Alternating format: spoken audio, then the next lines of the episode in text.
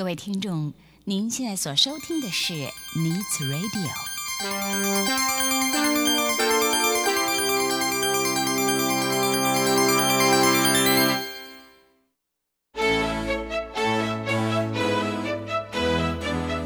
即将为您播出的是由梁慧制作主持的《爱的生活家》。当爱与生活相遇，充满幸福的感觉；当爱与生活同行，带来美好的盼望。欢迎您和梁慧一起来走访爱的生活家。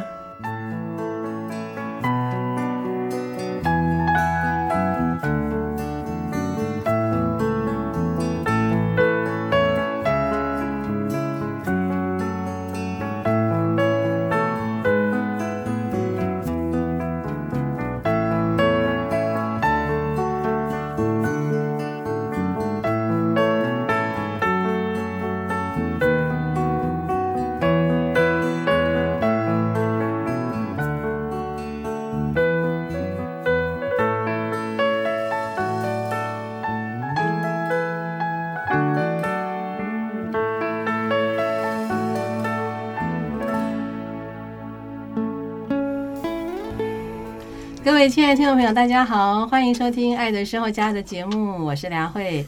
在今天节目一开始呢，梁慧要祝福我们所有的好朋友，祝福您今天呢有美好的心情啊，祝福您今天身体健康，万事如意啊。其实我觉得在这个时代啊，如果能够有好的健康哦，平平安安的，就是最大的福气了啊。同时呢，如果呢再能够有一些生活当中的兴趣跟嗜好。没事呢，在大自然走走哦，参观一些艺术演出，然后呢，家庭呢平安幸福，我真的觉得这个人生呢就已经很美满了哦。所以我们在今天节目当中，依然要为您介绍访问《爱的生活家》，用爱过生活的好朋友，就是我们《爱的生活家》的贵宾哦。今天来了三位啊，三位帅哥哈。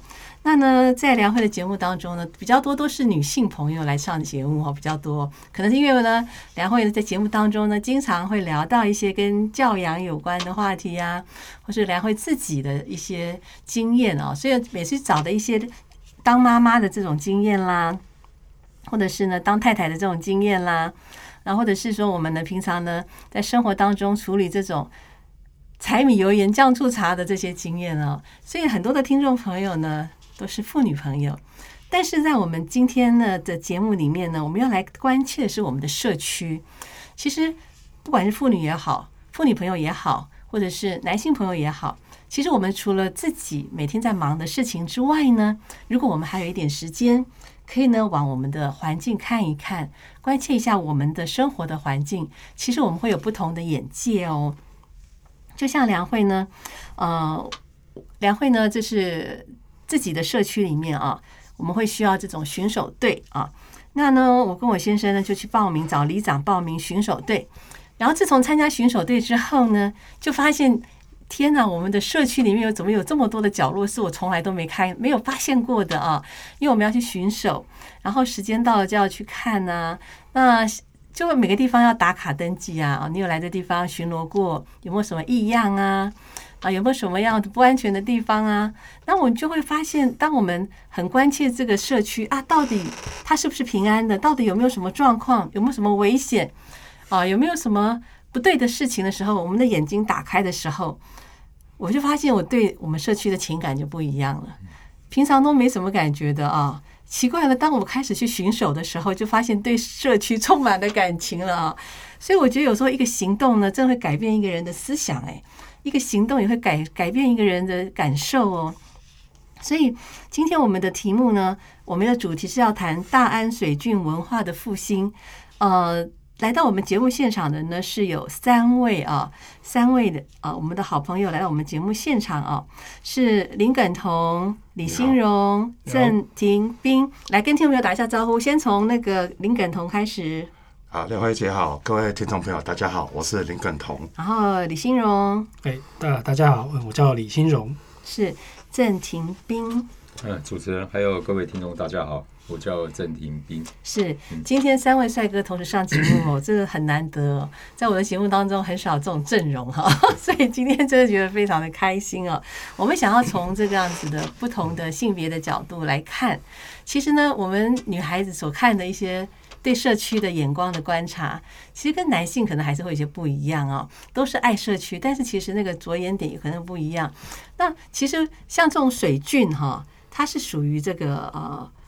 社区里面的一个自然环境的一部分，它又是属于人文的一部分，哈。所以呢，呃，像在大安区就是有这个呃什么，我们说柳公菌啦、布里歇菌啊，哈，一些水菌哈。那这些年来呢，感觉上有些地方的水菌呢弄得很漂亮。那可能像我妈妈就会说：“哎呀，那不就是小水沟吗？什么？”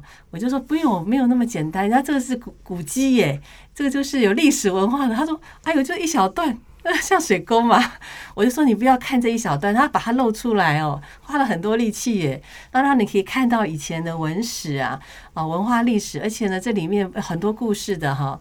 那所以呢，在今天节目当中呢，我们要跟听众朋友来聊一聊哈，为什么我们今天要特别的来谈一谈这个水郡的文化哈？那怎么开始谈呢？我想我们就先从这个所谓水郡文化哈，这个所谓的。到底什么是水郡文化？哈，稍微让听众朋友有一点点概念哈。然后之后呢，我们再请我们的好朋友们来跟我们聊一聊呢，他们参与这样水郡文化的复兴的他们的这种学习经验的分享啊。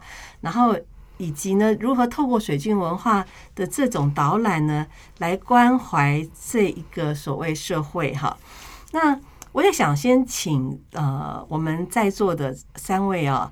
呃，来跟我们分享一下，就是这个为什么会有机会的会参与这样一个水军文化，或者到底什么是水军文化？一般人可能还不是很理解耶。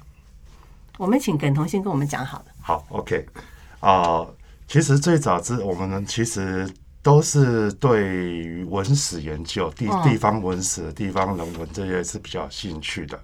那最早之前也是因为牧羊梁一鸣老师的大名，因为他本身来说，他在啊台湾的水文化 啊水治理以及水圳这一块，他算啊非常享有盛名。那当初也是说想了解一下我们目前台北市的几大主要的水圳。柳工圳、物理学郡，还有我们的大安区的大湾皮这些的水文化，那我来参加了水水军班。嗯，但是实际上我是在两年前，大概二零二零二零年的时候，春天的时候加入的。哦，但是我加入之后，我发现我从水圳班以及梁老师身上，我们看到了不光只是去了解一个水圳，嗯，最重要的水圳班所带出来就是是一个。水文化，水文化，对，大家可能会听过文化资产，大家可能会人文，但是很大家很少去注意到所谓的水文化这一个概念。水文化，哇，这个名词可能有些听众朋友还第一次听到哦。水的文化，水文化，所以水文化是包括什么呀？会让大家也有一点理解。哦，其实水文化，哦，这样说好了，所有的人类在发展文明的时候，从古至今，他第一件事要解决的问题就是水。嗯，人毕竟是要靠水，再是食物这些，还有空气这些生存。所以，先民到一个环境的时候，他首先要寻找，不管是井水，或者是山边的呃泉水啊，或者是河水，他必须寻找一个他可以让他生生活赖以为生的水源。之后呢，透过这个水源，他接下来就要做所谓的耕种。好，收成他生活的一个需求。嗯，那由这个水的部分，它会慢慢去延伸，它接下来文明产业。好，不用我们可能以为水就只是拿来耕种，可是实际上水，我们可能看到它后来延伸的所谓洗衣池。嗯，好，可能会看到船运，也看到所谓，比如说我们的碾米是。好面粉那种水车。嗯，哦，相关的，比如说可能还有畜牧业这些相关。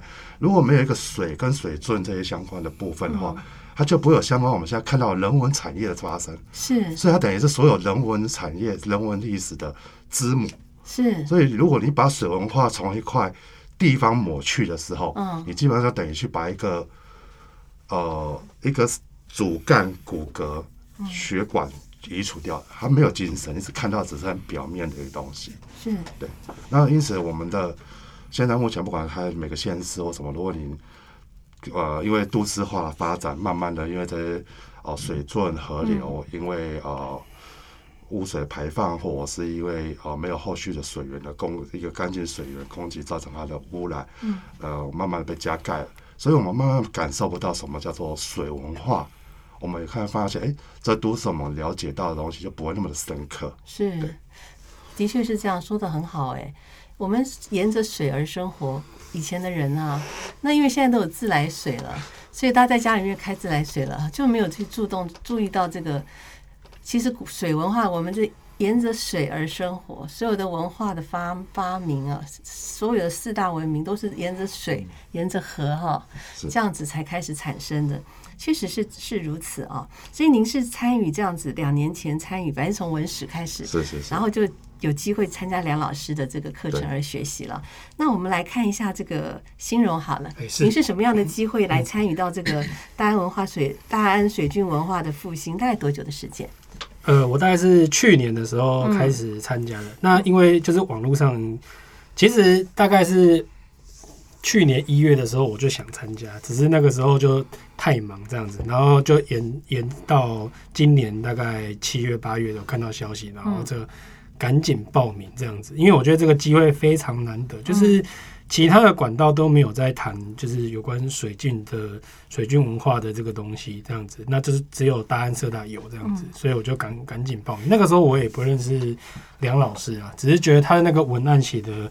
还蛮吸引我的，对，就会让我非常想那个，因为我也是对就是文史非常的喜爱这样子，就是有时候如果有空的话，也会到处去看看啊什么的。嗯，对。那我知道水军是非常重要，比如说那个课本啊，我都会讲说什么哦，刘公俊、曹公俊。但是呢，我们在台北这边走的时候，其实根根本不知道到底哪里是刘公俊，那刘公俊到底现在长怎么样，就只能从课本上面。来发现说哦有这个东西，所以我会觉得很可惜。我想要去亲自去走一趟，而且我觉得我想跟大家分享说，哎，其实呢，我们台湾也有一些很重要的东西啊。那我们就可以不一定要一定要跑国外，其实台湾就有很多东西可以看的这样子。嗯，对对，所以那个时候我就是抱着这个理念就去参加学生班这样子。嗯嗯。谢谢信用的分享哦，感觉上也是一个非常上进的 好学青年哦。对，哎，我们来请一下这个郑廷斌啊，廷斌就是看起来就是大哥的样子啦。来，我们来请一下这个廷斌来跟我们分享。OK，其实，嗯，我过去的重点都是比较在山一，因为我是带青少年带孩子去爬山啊，去户外啦，是比较偏山区这个部分。对，但是但其实我们讲山区讲土地，山上的溪流水流到都市，其实就是我们日常生活。像刚才刚才讲的，就变成人类生活的一部分。好，那对，那只是说会让我见到很感慨的，就是说山上的溪流非常干净，甚至你有时候玩水，甚至在某些地方你生饮都可以。嗯，对。但是只要看到溪流一来到都市里面，就变成臭水沟，就变成。不见天日，就像被关到关到监狱里面一样。对，那那我们爬山，我们在户外，我们经常我经常会比较从土地伦理的角度来看，就是说，其实其实我们会讲说，一条溪流，一条河流，就像是土地妈妈的血液，就像土地妈妈的血管一样。哦，那真的会感觉到说，今天来到溪流里面，就好像是已经得癌症，好像也已经被固化。嗯，哦，好像整整个就像就就就像水泥整个把你整个。包起来，框在里面一样。我，对我，我，我有时候看到那种状况，我自己会觉得还蛮难过的。我想说，如果是我的话，我整个就像被关在里面。嗯，对，那，那，那，所以这其实这是一个缘起。那，然后那个其实也是跟梁老师十多年前就认识，当初也是在社大开课，就请梁老师来上课。那梁老师，梁老师那个时候就一直一直在在讲水了。对，那那也是差不多两年多年前。哦，那个机会哇，正好看到也是，呃，某个单位有邀请梁老师来来讲课带活动，就是在那个中美湿地就双溪河那边。嗯，哇，那我来听了，我我是觉得感觉好像那个眼界被打开，台湾竟然没有北部台北市竟然还有那样的地方，还有这样溪流，而且但是更了解到说哇，背后很多的状况问题，嗯，哦，等于说从过去到现在，包包括承载历史文化生态，但是现在变成一步一步被鲸吞蚕食，所以。所以，我我也觉得好像内在的一个东西被唤起，嗯，好，那那后来，哎，正好又看到梁老师在大安社大有有开这个课程，所以我我等于说很顺理成章就进来报名，但进来之后才发现，哇，那个不是像表面上看的那样，哈，就就像刚才耿彤讲的，其实背后，这是文化层面，我们真的可以说是。横跨历史、古今、现代，还有生态、人文啊，各个部分，嗯，等于说无所不包啦。好，所以所以觉得，呃，那那更更重要的是说，因为终究山区、户外，现在都市的孩子，嗯，不一定每个人都愿意去或比较能够去。但是如果在自己家里的周围，嗯，我们去关心自己家里，而且交通又方便的地方，嗯，我我会觉得这是可以有另外一个。契机可以去引领更多的孩子来了解我们居住这个地方，特别是关于水这个部分。嗯，OK，是，所以呃，所以我们对于呃这个水，对于这个水要有感情哈。嗯哼，对于我们的水源啊，水源啊，这个水要感情。听了三位这样一讲以后，我打开自来水的时候，我都要要想一想，要看一看，它不是理所当然的哈。我想这个。因为大家用水用到已经很习惯了，我们没有特别的感恩的心哎哈。其实饮水思源是一个大家都讲在嘴巴的话，但是真的有几个人针对水这件事情去感恩它的来源？嗯，尤其在去年，我们又经历到很严重的一个水资源的问题。嗯，大家都哦，很多的专家学者、博士、硕士、政府单位都在严重的讨论这个水资源。嗯，甚至于说政府的前瞻计划在水资源这边注入了很大的一个部分。但实际上，当大家在讨论水资源的时候，有多少人去认真的去思考什么叫水的内涵？嗯，你真的去了解到水在我们的生活里面应该要怎么样去认真看待与嗯，以及去相的要相处的一个模式。哦，其实我在去呃在导览中国东路有条河的时候，就有一个很好的一个例子。我们都有看过《神隐少女》里面那条那个泥巴泥巴神进到澡堂，哇，大家唯恐。避之而不及啊！只有千寻女主角她去帮他洗，而且发现他问题，把里面原来是一个脚踏车一个东西啊塞住他了，一拔哇通泄了。原来他是河神，嗯，他是被人类污染了。他就非常，他这个动画里面其实就已经暗喻了，由人类污染的河流必然要透过人类的手把它还原回来。是是是，所以呢，呃。我们在这个水郡文化的这个部分哈，其实它有很多面向。当然，从水资源的角度啦，从各方面角度，因为这个范围太大了，而且面向太广了哈。那我们今天在节目当中，真的很想跟听众朋友来好好分享这个跟水有关的面向，可是还真的蛮大的哈。所以，我我想我们就先从，的确就是各位就先从水郡哈，比方说我们社区当中的水郡开始培养一些感情哈。但是我是知道说，像呃。可以请这个呃，新荣跟我们分享一下，就是说在在你们在参与这样子一个所谓的呃水郡的这种文化复兴的过程当中，要做些什么样的事情啊？做推动要推动什么事情？要要要成就什么事情？哦，了解，因为我们这个水文化班，它就是一个。非常重视公民参与的活动，这样就是我们自己，像我们是很喜欢文史嘛，但是我们喜欢文史之外呢，我们还要带入公民议题去给那个一般的民众知道，所以我们就会办很多期的公众导览这样子，对，然后就是公益导，让大家知道说，哎，我们要重视水这样子，嗯，对，那我们要做什么事情？其实我们就是可能要去做一些田野调查，对，甚至一些消失的古路，我们。我们很重视叫做一个叫做水文密码的东西，就是比如说我们看到有一个，比如走路走路走到一半有一个栏杆，嗯，那我们可能就会猜测它那个以前可能是一座桥，因为桥才会有栏杆，不然的话平常走在路上怎么会有栏杆出现？对，那就可以怀疑说那边可能以前有水经过，只是因为台北市的开发，所以就被盖起来就看不到。对，或者是呢路一下宽一下窄，或是路会弯弯曲曲，对，那那。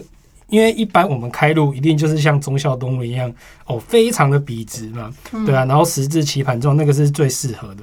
那怎么会有路会弯弯的？那里面底下就有可能是水，对，要么就是古路嘛。所以我们就是根据这些水密码来判断这个地方到底以前是什么样的形态。所以其实我们就会需要这个很多大量的训练，然后让我们的观察力。更敏锐这样子，所以在梁老师的带领之下，我们其实也学到了不少类似这样子的东西啦。对对对，找到以前有水的地方，虽然说现在干掉，但它以前是水路，对，或者是被加盖，但是底下会有会有水流经过这样。OK，哎，我们想，那我想请问一下那个停兵啊，那如果说今天找到了这些盖起来的水水水路好了。下面就是有排水啊，有水啊，然后被盖起来了，所以我们不晓得下面可能是有水菌啊。那找到了之后呢，要要做什么吗？OK，嗯，像我带活动，我也经常讲说，看不到、听不到、摸摸不到，并不代表不存在。嗯，哦，其其实很多事情它本身就已经存在这个空间，存在这个例子，甚至它现在都还活生生的存在。那只是说，呃。只只是说，我们因为人为的许多因素，就让大家看不到。但是其实它很多一部分，它还是在影响着我们。哦，所以所以那个影响着我们。那那那那我会经常讲说，这个影响有两个部分，一个影响是呃不适合的，另外一个影响是比较适合的。那那对，但是同样的就是说，那个就像大家以前经常讲说啊，臭水沟啦不好啦。嗯嗯。但是其实。只要有水的地方，就一定会有生命在在那个地方。嗯，好，那那水不那个水本来就是。就是说，所有的生命它的一个滋养的来源哦，不管我们怎么去看待那个生命，包括蟑螂、蚂蚁，是哦，我我也觉得这个是另外是这个那个这个是另外不那个部分。对，那那再来，我们如果说这个味道不好，这个污染，那是那是水的问题吗？那是生物的问题吗？那是人类的问题啊？是人类让这条水变成这个样子？嗯，对，那。那我们现在能够做的是不是是不是说，但是人又需要水，人人类的根源又是从水而来，包括文化从水来。那我们人真的要活，我们难道不应该让这个生命的根源去重见天日吗？好，那这个地方就算污染了，我们难道不应该让它变好吗？就算没有百分之百，至少是不是可以可以可以及格？好，或或百分之七八十，那那其实国外也是都有很多很多的案例啊。以以前，譬如说像上课的时候，梁老师有讲，像日本本来也是臭水沟，呃，那个那个某个地方，但是后来也是因为大家开始有这个觉知觉察，哇，放养里里里面那个锦鲤，对，那对，那后来大家开始去投入去爱护，嗯，结果变成一个很棒的地方，甚至变成那个地方的文化复兴，甚至观光的一个特点，嗯。那台湾台北市更有这个本钱，其实过去本来就是这样子。嗯，对。那我其实我们只要是让这个本来被掩盖、被加盖，甚至已经被人类，我可以讲荼毒的一条水，嗯，这是土地妈妈的血管，我们是不是能够让它重新天日？我们怎么破坏，就是怎么让他回去？那我那那对，那所以我想说，我们是不是可以？慢慢慢慢的从某些地方，我们开始慢慢慢的去进行。那这个就像刚刚刚才讲的，这个是要靠大家的一个共鸣意识，大家慢慢决定说，这是我的家，这是我生活的地方，哎，这是这是承载着祖先的记忆，嗯，对，是在推动这样子一个水军文化里面的话，第一个就是听起来，我这样听起来就是说要让它。重现嘛，嗯，你看得到才行啊，好像看起来是这样的方向，对不对？因为它可能被加盖了，或者是它怎它已经被隐藏了，所以呢，就觉得它没有必要存在。但是，是不是首先要让它先被看见？看见之后才知道说，原来这有一个水郡，然后这个里面以前是怎么样子文化，才有机会去关心、去探讨。可是问题是，这个水郡哈。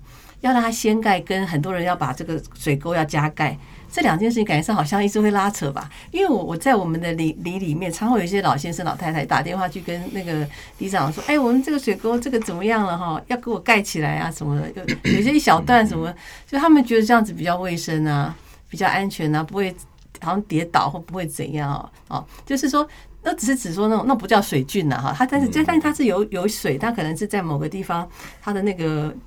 它是它确实是水，下面是有水，但是可能它某一个瓷砖或者某个石头破了什么，然后就可以看到下面有水了嘛。哇，一看到一个洞，看到一看到水就不行，马上把它盖起来。然后，我我我觉得我身边的文化很多是这样子哎。嗯。那像像这样子的话，这种思维在现阶段的这种，我们要让水菌重现，要把它掀盖掀起来，这个你们要怎么样去去去去拉，怎么样去把这个拉过来，或者怎么样去倡议这个，怎么去说服别人呢？这部分谁来跟我们说明一下？哎，我来，我来说。OK，好。其实大安水圳班就在，就像我们刚刚一直在叙述的，其实我们学到的东西是，我们进去先被公民觉醒了，被呃整个觉醒。然后呢，其实我们希望通过我们导览，也希望能够把，就像我刚刚说的，水，你认为现在看它叫水沟，嗯，其实它我们必须告诉你，它过去是什么，对它特特色，原来你看到它不是个水沟。它过去的生活，它过去呈现的样貌，但是哦，过去就已经过去，它现在已经呈现的样子就是这个样子了。嗯，那我们必须，我们现在我们有一个梁老师的城市水学。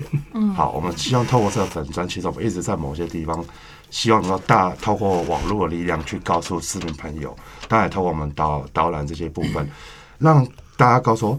OK，它现在是这个样子，可是未来呢？我们可以让它变什么样子？就像刚刚啊，这边大哥他说的，其实，在呃京都京都那边，他我刚刚讲，原本它是这个先这个城镇，其实它人并没有很多，几千个市民市民在那居住，但是它原本因为战后，他们也是战后的经济起飞，他们原本的一条水圳就变成我们知道的臭水沟，真的是臭水沟，可是。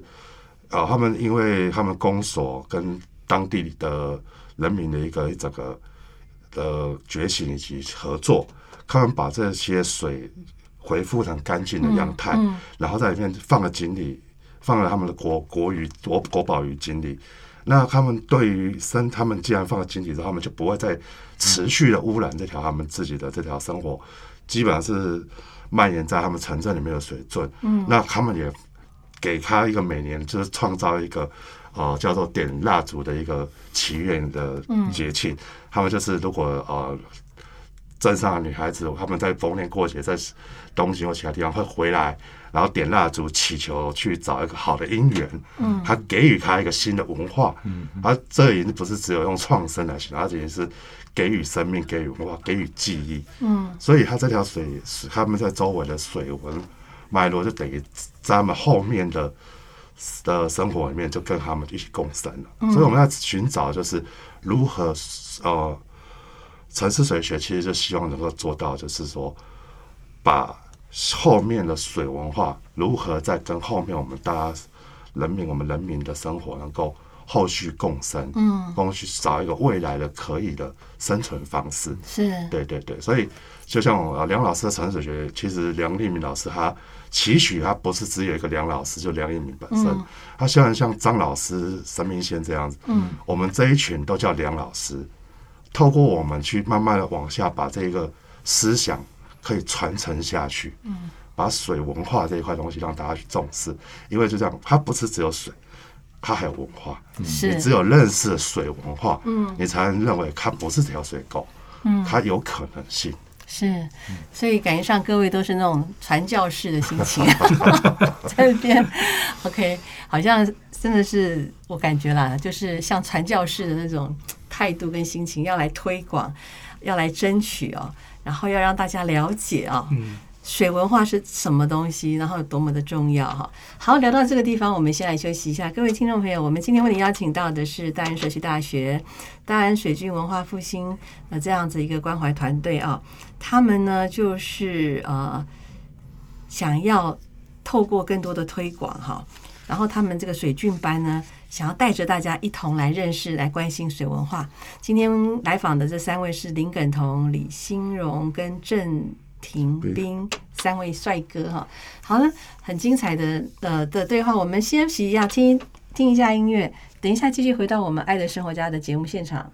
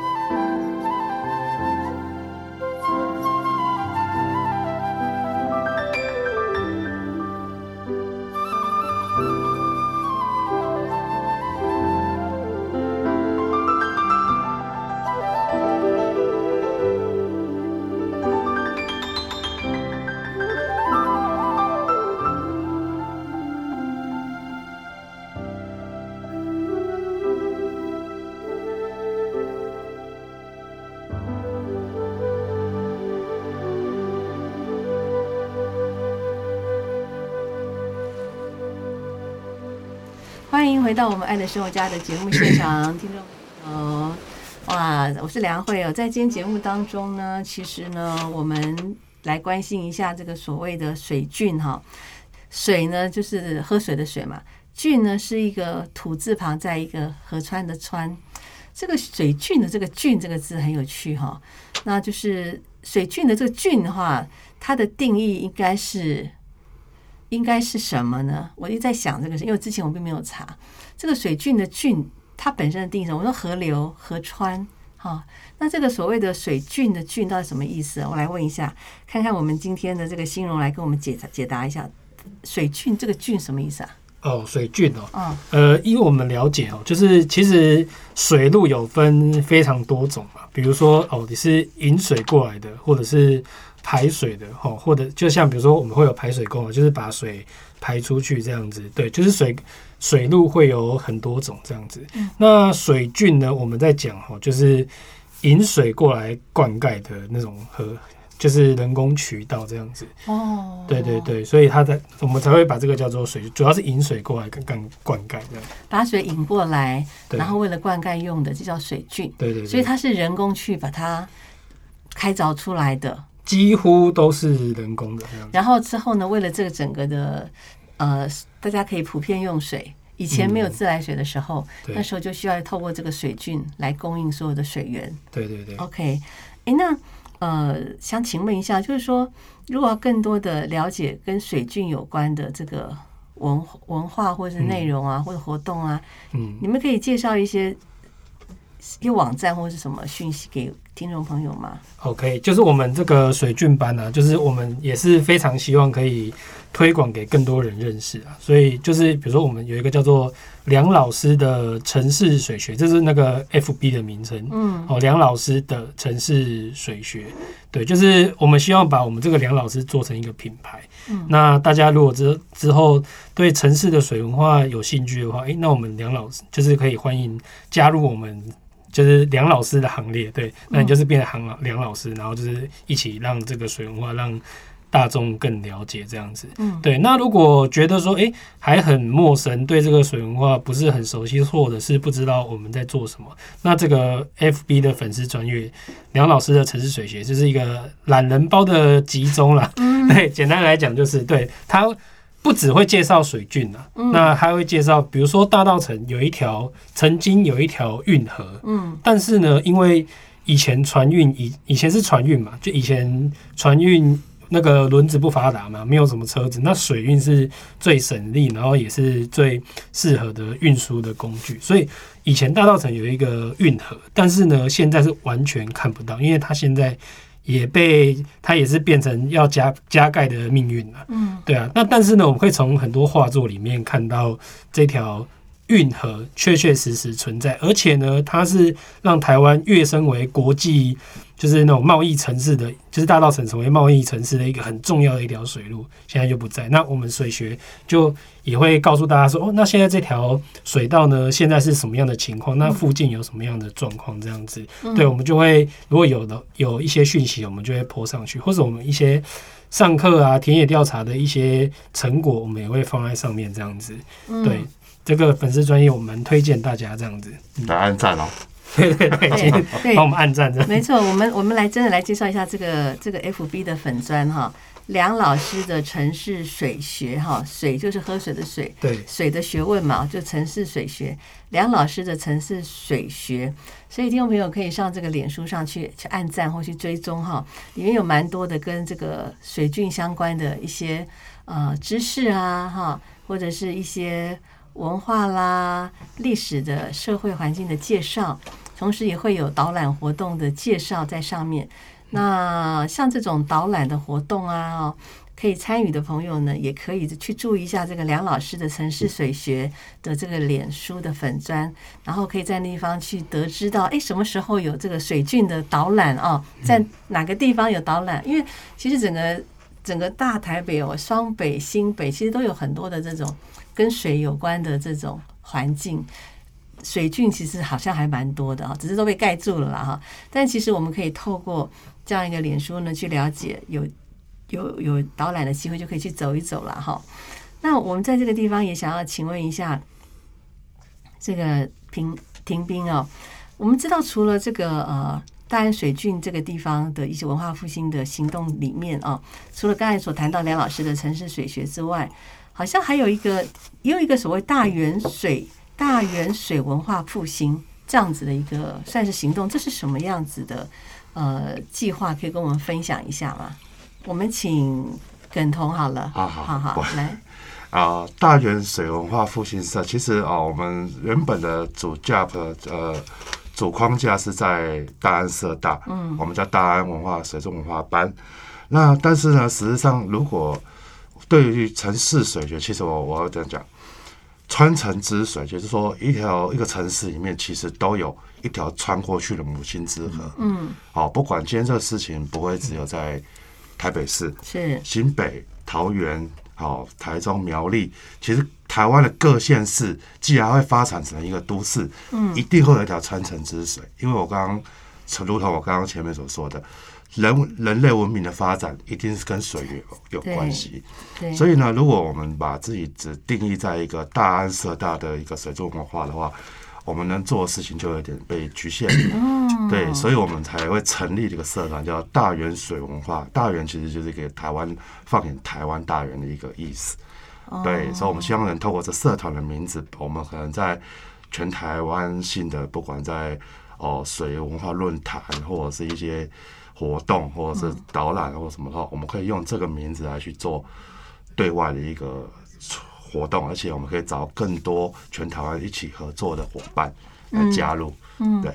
所以大元水文化复兴，这个就是要大元代表的意思，就是整个台湾地区嘛。是是是。所以希望能够扩大影响力，而不是只在一个社区，对，而是在每个社区。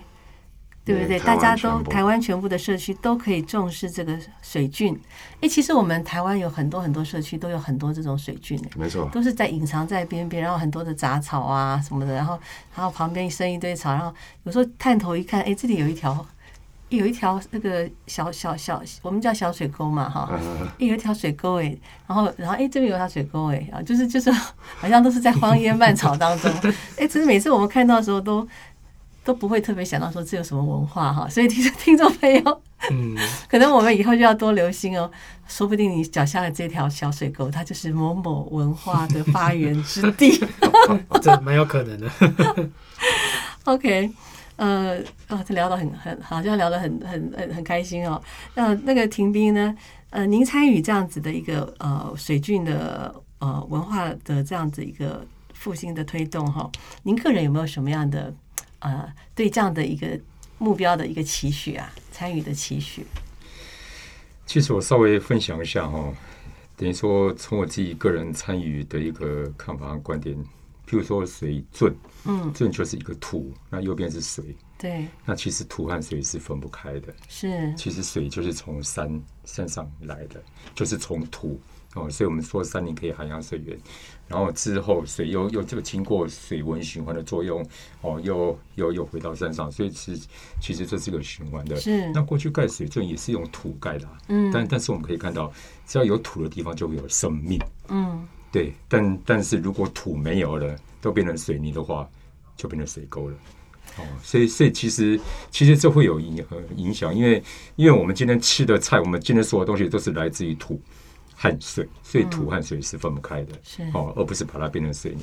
哦，其实，其实，其实，其实这也是很多部分我慢慢的领悟。那那然后再来就是说，我会觉得来水军班，我们比较可以从一个系统性的来看，而不是说好像头痛一种，脚痛一脚。譬如说，我们都说今天啊，这个人，比如肚子痛或哪边生病，其实他可能生活某些部分可能压力太大了，或而不是只有那个地方出问题。那其实我们今天看一条水。我们今天看到水文，我我们也要从一个系统性来看。我我也经常举个例子，比如这个是前段时间我们去我们去踏查去找很多资料，我们了解一条水，譬如说西藏路，它过去本来就是一条水，嗯，哦一一条排水沟，更早之前甚至是旧河道，对。但是也是这个过程，我们才慢慢了解，那西藏路本来是一条我们讲排水沟，后来为什么会变脏变臭？为后来为什么会加盖？好，那那那那我从我对对山的了解，我发现哇，这也是跟山有关呢。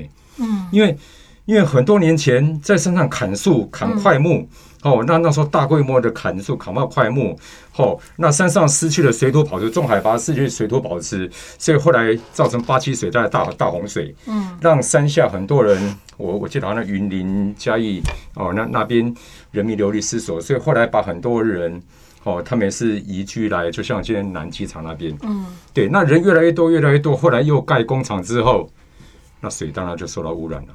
嗯，对，那那最后最后大家说啊，这个做水沟不好，我们要把它盖起来，眼不见为净。嗯，那所以所以所以其实这是我我这是我的理解。今天一条水文的破坏，原来你这样一个系统性，我慢慢慢慢看，原来又是跟山有关，原来又是跟文化有关，原来又是跟政策有关，原来又是跟各各部分有关。所以这其实我我是觉得。我是学到，其实很多事情我们可以从一个系统性来看，就说其实环环相扣。所以像像刚才主持人您提到，就是说啊，我们那个我们看到这条水很脏很臭，这边怎么样怎么样？但是我们可以去思考，那源头呢？那为什么这条水会变成这样子臭？是啊。那我们可以去怎么去怎么做？除了说，是啊，除了是说我们好像说把水泥弄掉。让它重建天然之外，但是你源头性、系统性的东西，你如果没有办法解决的话，我相信可能很多人民还是会觉得啊，那臭水沟。但我们能够怎么做？是，但但是我们不要只看到这个点这个问题。对，从整个系统来看，是是，确实是如此哦。因为我们这个地球的生态啊，它是环环相扣的了哈。不管是从生物链的角度啊，或者是说我们整个的地球的循环，我们就是不断的这样子。我们说永续嘛，嗯，其实就是要创造一个永续的环境，生生不息的环境啊。如果没有这样的一种思维啊，没有这样的一个意识的话，其实人人类跟的就是到最后真是会自取灭亡哎。因为我们就把我们所以生赖以生存的干净的地方都破坏了，我们我们就没有办法得到好的好的滋养，没有办法。永续生活，因为人类是依依赖好好的水源、干净的水源，人类是依赖好的阳光、空气、水啊。那我们常说，其实只是有一个地球啦，哈。那呢，像最近也是很多地方的谈啊，就是说，像现在整个地球暖化的很厉害啊，然后这个整个地球温度一直在上升啊。其实如果说有多一点的水哈，这是我个人的想法，是不是可以降温呐？就是就说水多一点的被露出露出来，其实像我们在小小的时候在家里面哈，门口啊就是很热嘛。我们以前住在那种村子里面，然后晚上的时候大家老人家就觉得很热，对不对？然后就会就会就会到门口来。有的时候呢，然后门口那边会有小就会有一个水水池或者是水郡呐，你知道吗？以前的水郡都是大家洗衣服啊、聊天的地方，就在这个水郡旁边坐在那边聊天呢。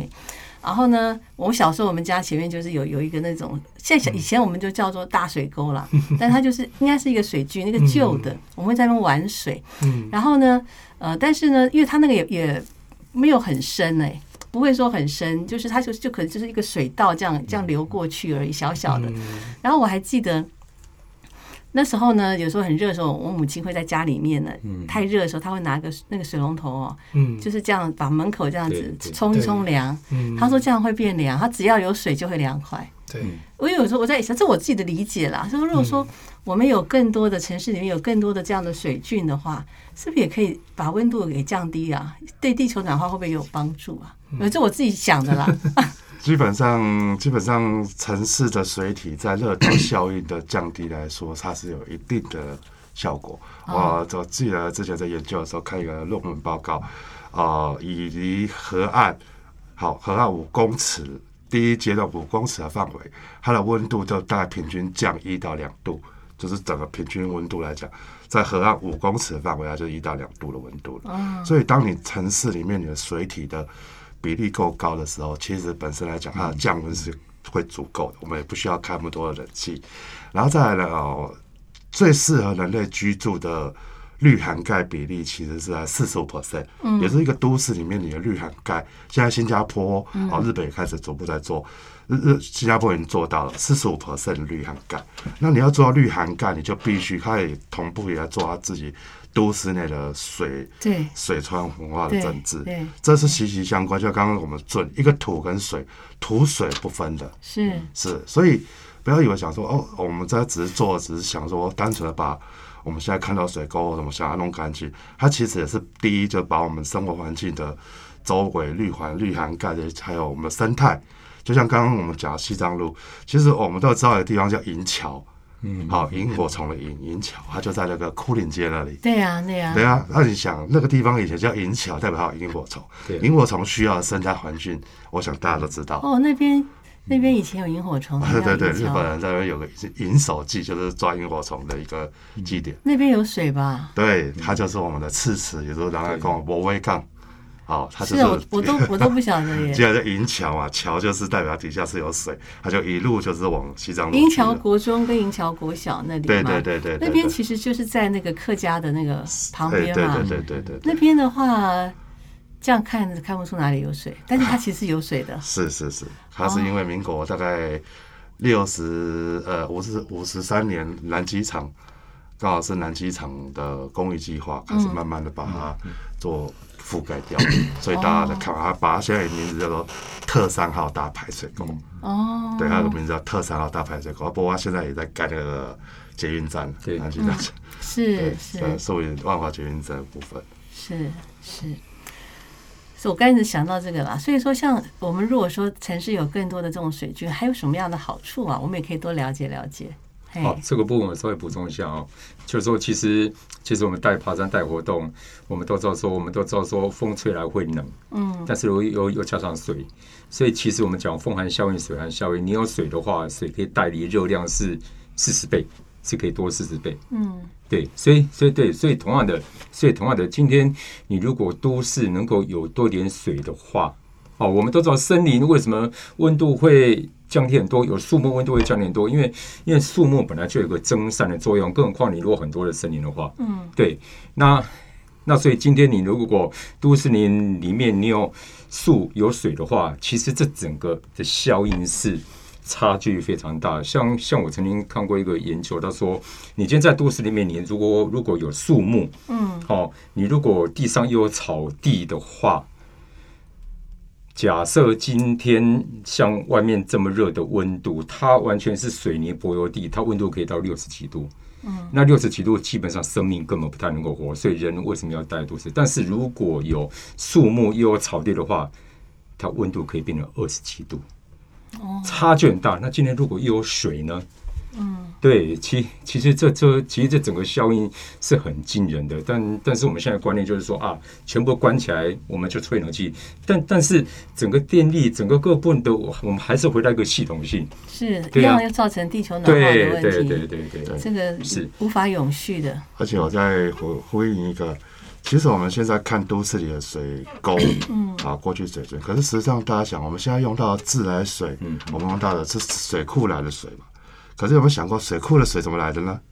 是山里面的溪流河水，嗯，可是溪流河水，这些我们不知道北四溪、南四溪，嗯，还有很多小，它是有很多的小支流汇聚的，但是小支流它都是人家的私有地，茶园啊、社区啊，如果他们没有那个观念，保育这个水源，嗯，让它的水就这样排放进来，就到我们的水沟，哦，就到我们的水库了。嗯，你要想，那这个是台湾接下来十几二十年后，我们喝的水是什么？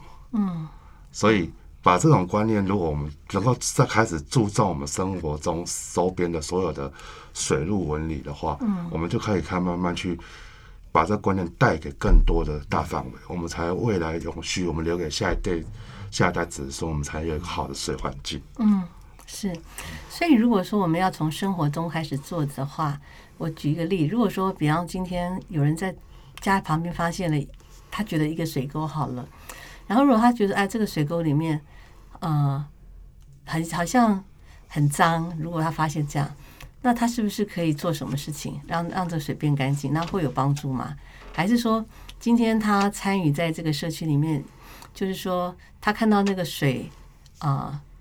他社社区里面有些水菌啊，哈，有些东西可能看起来他不确定那个是旧的水菌还是什么的话，他是也是可以说我为这个做什么，他也可以去找这个梁老师的城市水文，去那边请教，然后告诉他们他他发现了这样一个地方或什么，这都可以的吗？是是是，欢迎。其实欢迎大家一起，好，来参加我们的课程，或者来参加我们的活动。嗯，好，像刚刚讲的导览活动，嗯，甚至于我们常常在粉砖上，我们会释放一些可能一些。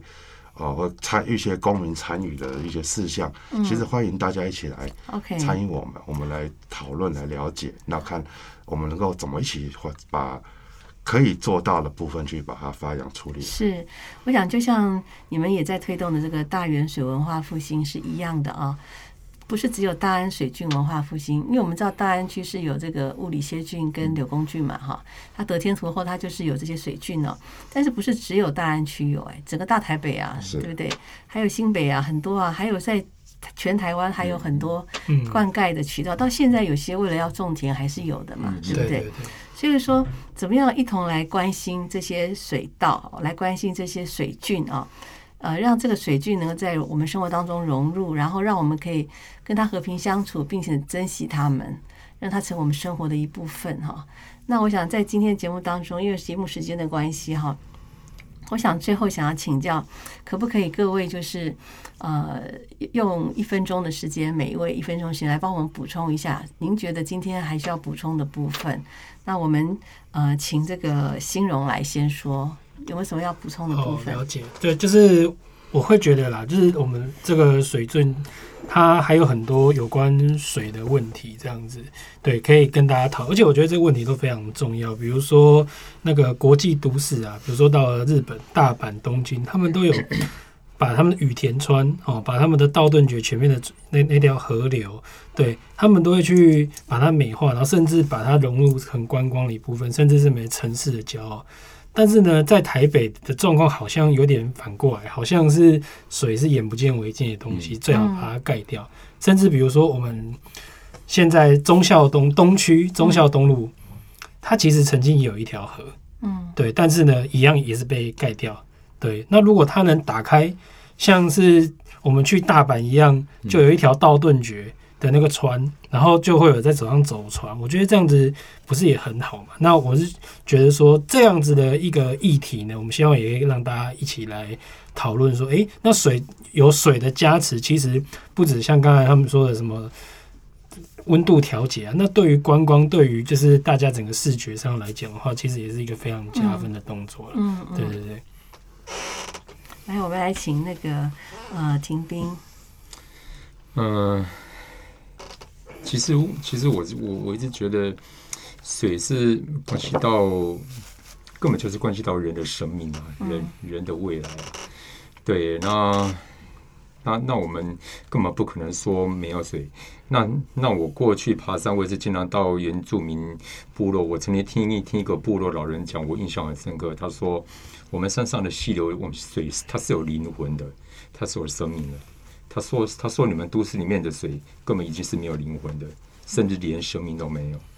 对，那那那所以，甚至我们喝的自来水，其实甚至充满了化学物质，嗯，先污染，然后对，那那更不用讲说，完全已经被加盖，变成所谓臭水沟的水。嗯，对，那那但是水又是牵连到我们每个人的未来，也牵到我们的健康，甚甚至各个部分。那我们是不是能够？”借由我们更了解水，借我们来参与这样的活动，提升共鸣是，嗯，能够让水都市的水又变成有灵魂、有生命的。是好的，水怎么样让它可以干净啊？然后让可以欣赏它的美好，这很重要的。我们最后来请来耿彤跟我们说。好好，其实就像刚刚说的，我们一定要先从水。我们在生活中，我们自己想要了解自己为什么在呃你生活的区域，它过去是有什么样的记忆，它有什么样的承载。第一件事情就是先了解你所在区域的水，嗯，你用的是什么水，你用在哪里的水，这个地区过去的水是怎么用，嗯，你才有后续延伸它的文化、它的历史、它的承载，你的根才往下扎，你对土地才有认同感。嗯，当你对土地有了认同感。你才会想要为这块土地上去做更多的事情。嗯，你没有认同感，你对这个土地在这只叫过客。是是，说得好，确实是如此哦。今天我们非常感谢呢林耿彤、李新荣、郑廷斌三位我们三位帅哥来到我们节目现场，谢谢他们精彩的分享。听众朋友，呃，梁慧希望今天的节目也可以让所有的听众朋友有不一样的视野啊。我们怎么样去关心我们地区所在的水本身的水文化很重要的干净的水。以及这个水所孕育出来，曾经孕育出来的是什么，我们也加以了解。而现在是否可以让它更多的用正面的力量来影响我们，让我们可以更多的欣赏它的美好呢？好的，那我们就下期同一时间空中再会了。爱的生活家，我是梁慧，祝福您天天幸福快乐，拜拜。